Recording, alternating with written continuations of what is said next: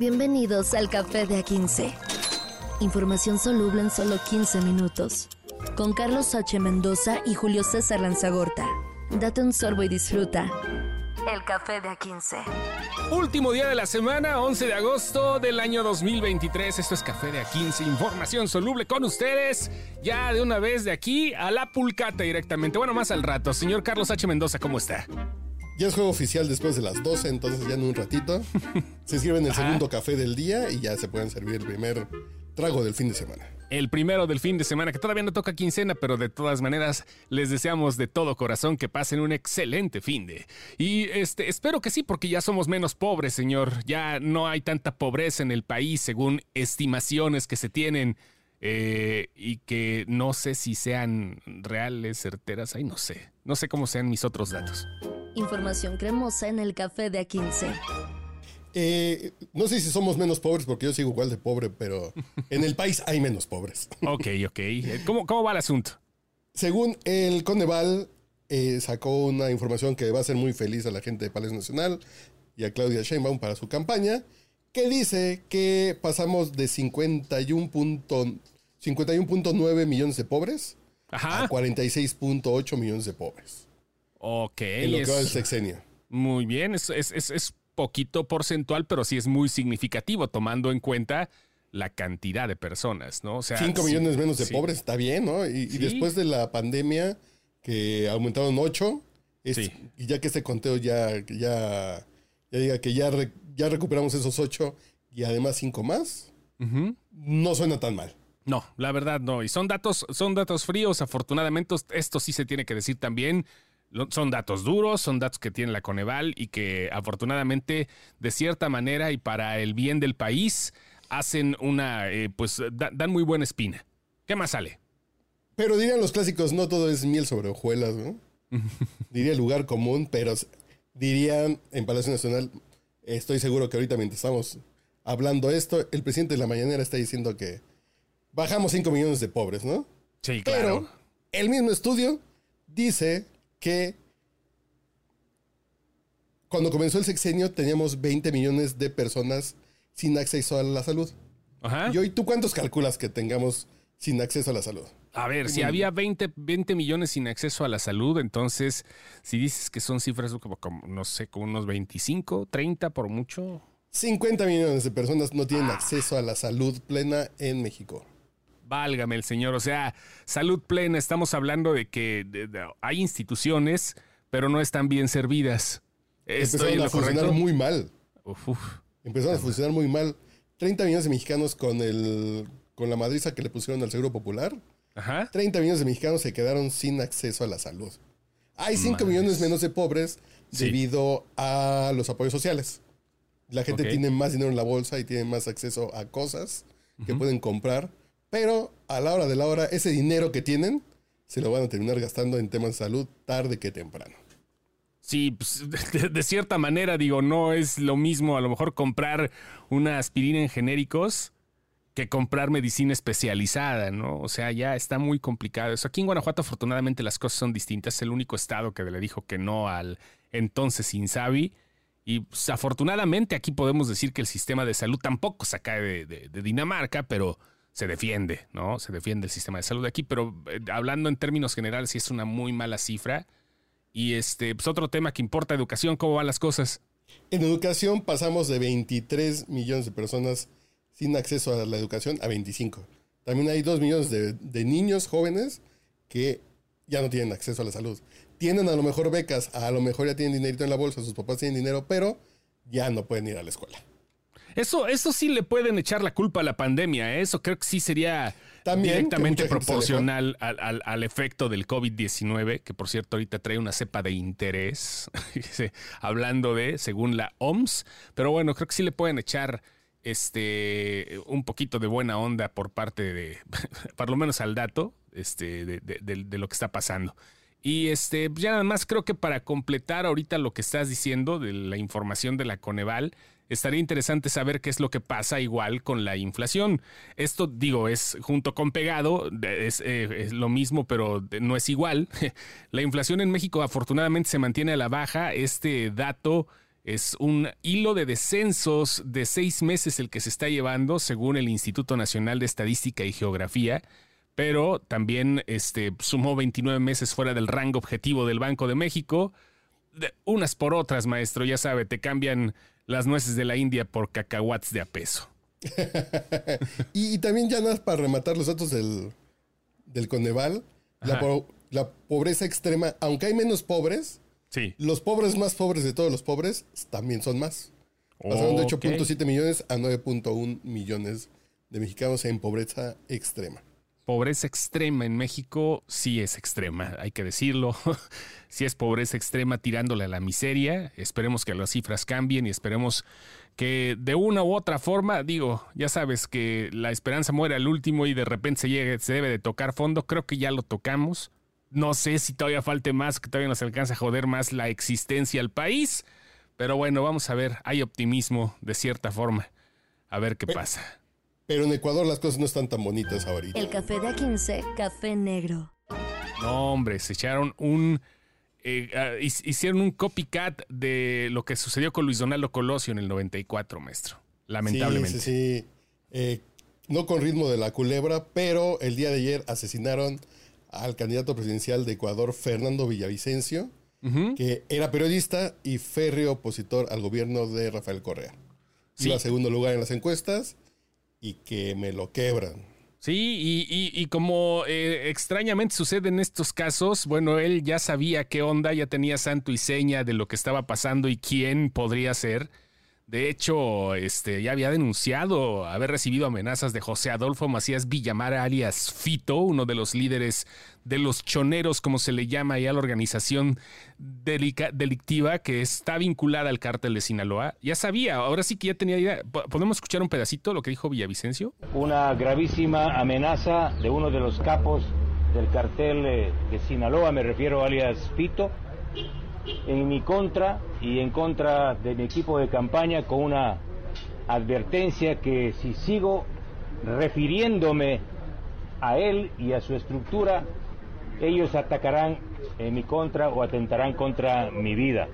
Ocho escoltas, doce tiros, doce tiros, perdón, nueve heridos. Incertidumbre en el país. Incertidumbre en el país.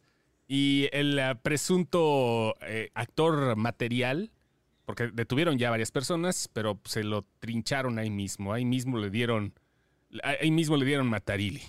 Y hay gente vinculada que también ya detuvieron en Colombia. Entonces suena que sí es un crimen relacionado con drogas, con, con, con narcotráfico. Un grupo delictivo mató al segundo lugar de las encuestas para la elección presidencial en Colombia. Ya, ya sabemos un poco lo que se siente eso. Sí. Nosotros hace, hace ya 29 años vivimos un poco de, esas cosas. Y ahora recordemos que, que Correa es un presidente ligado a la izquierda eh, latinoamericana, esta izquierda de Chávez, Maduro, ahora López Obrador. Entonces también están ahí un tema ahí raro que también se está barajando el tema de la izquierda y el narcotráfico, que ya ahorita quedó de manifiesto en Colombia, con los apoyos que recibió el hijo de Petro para la campaña de su papá. Entonces, vienen cosas bien interesantes que, vamos a ver, que platicamos al principio de la semana, que en Colombia ya, ya hay una ya hay una sucursal del cártel Sinaloa que hace todos los trámites directos. Sí. Entonces, pues vamos a ver cómo está el tema, porque creo que sí, el narco en la región se está poniendo de a peso. Sí, Otra vez. Y, eh, a diferencia de lo que pasaba hace tres décadas, el narco en la región ahora es dominado por el narco mexicano. Esa es la gran diferencia, que el poder llegó de otro punto que pues se tardó en fincar todas las cosas que han logrado hasta el momento se tardó pues, más de 30 años en hacerlo y ahora sí se podría decir que, eh, ah, digo, ya lo había hecho entre otras partes del mundo. Ya sabes que los cárteles tienen cabezas en un montón de lados, hasta en, los países menos imaginados o en los más pacíficos. Pero vaya, ahora sí, de Sudamérica hablamos de un nuevo un nuevo orden en el crimen organizado. Y Villavicencio, este candidato eh, malogrado, presentó varias denuncias de irregularidades en contratos estatales durante el gobierno de Correa, hasta Órale. días antes de ser asesinado. Estaba muy, muy, muy clavado con, con denunciar lo que pasó en el gobierno de este presidente, expresidente ecuatoriano. Y una de sus investigaciones periodísticas llevó al banquillo al expresidente en ahí 2012-2016. Y no tenía miedo y pues murió valiente, pero no tenía que haber pasado eso. En fin, magnicidio en Ecuador, en un lugar que pues técnicamente era tranquilo. Quito era una capital eh, al- alivianada, no, nada que ver con lo que pasa en nuestro país hasta ahora, que así encienden las mechas y luego estalla la dinamita. No, y déjate ya, ya que estamos hablando de fuegos, Información caliente en el café de A15. ¿qué onda con Hawái? Que si algo me ha enseñado el cine de Hollywood es que cuando uno empieza a ver de fondo, cuando estás preparándote tu cafito mañanero, que hay catástrofes naturales por todo el mundo, cosas raras, viene la catástrofe más grande y en Hawái pasó lo que nunca había pasado, incendios que ya costaron la vida de 50 y cuántas personas? 53 personas. 53 hasta el momento, porque todavía tienen muchas eh, cosas que lamentablemente van a, van a suceder. Esto está eh, devastado en Hawái, ahí en Maui justamente, un incendio forestal comenzó a desbocarse, eh, se convirtió en un... en una hecatombe, yo creo, para todas las personas que estaban las allí. imágenes Sí. y creo que, con todo respeto para los amigos japoneses, Sí, pero parece que les cayó una bomba en Hawái. sí, güey, sí, sí, sí, la neta. Parece que les cayó una bomba, así, el nivel de destrucción, más de 1500 edificios destruidos.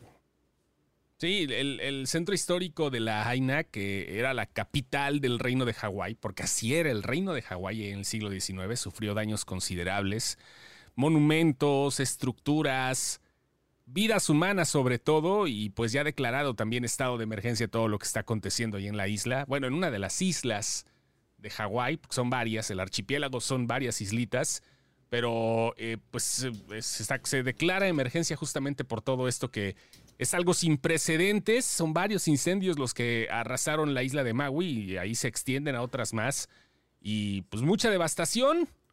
Eh, hay galerías ahorita de una empresa espacial que se llama Maxar, que tiene ahí este, tecnología para sacar las fotos directamente desde el espacio. Y no, hombre, sí, sí arrasaron bien culero con, con la ciudad. Yo soy muy malo con la conversión de acres a, a hectáreas, Sí. pero Google no es malo, entonces se hablan más de 445 hectáreas devastadas. 445 hectáreas, huevos. Bueno, para hacer una isla es... No, pues es una isla. Sí. Además, ¿para dónde corres? Sí, no, no, no, está, está muy cabrón esto ya. Obviamente es una emergencia, es un eh, momento que se está viviendo y que eh, el- las, eh, este lugar en Estados Unidos ya dijo Biden que es declarado como catástrofe y pues ahorita están poniendo ya los fondos federales a disposición. El Fonden de allá, que ellas sí no, mejor, tienen. allá sí tienen. Allá sí Sí, el así, no, así el Fonden, el Fondown, así que con acento gringo. Y este, ya la Casa Blanca dijo que esto va a ayudar para financiar las tareas de emergencia que están llegando, sobre todo y también de reconstrucción. Porque una cosa es ahorita rescatar lo que se pueda y otra es volver a plantar los cimientos y a Una levantar ciudad. una ciudad. Estamos hablando cual. de un área semiurbana, porque es entre bosque y ciudad lo que se dañó, de 4.45 kilómetros cuadrados. Es decir, imagínense, ahí ustedes deben tener la proporción de su casa a algún lugar, ¿cuántos son 5 kilómetros? Entonces imagínense un cuadrado de esos 5 kilómetros. Es un chingo de terreno. Sí, claro. devastado. Sí, Entonces, sí, de sí. aquí, 5 kilómetros de aquí donde estoy, va a ser como de aquí a la villa. Entonces, imagínense un cuadrado. No, no, no, es así de. Sí, Y sí, todo como si hubiera caído una bomba. Las imágenes estaban. Y yo había escuchado eso en la mañana, pero ahorita antes de comenzar a grabar, que comencé a ver las imágenes, es como entre videojuego, bomba atómica, película, pero. Película de Ronald, de, de Roland Emmerich, ¿no? O sea. Sí, sí, sí. Sí, a huevo. O sea, es. Es, vaya. Irónicamente, o sea, si te das cuenta, siempre piensas en Hawái, lo primero que se te viene a la cabeza es una destrucción volcánica y ahorita surgió de algún pendejo que seguramente dejó una lupa por ahí o causas naturales. Un cigarrito, una botella. Ándale. Alguna cosita y agarró fuego.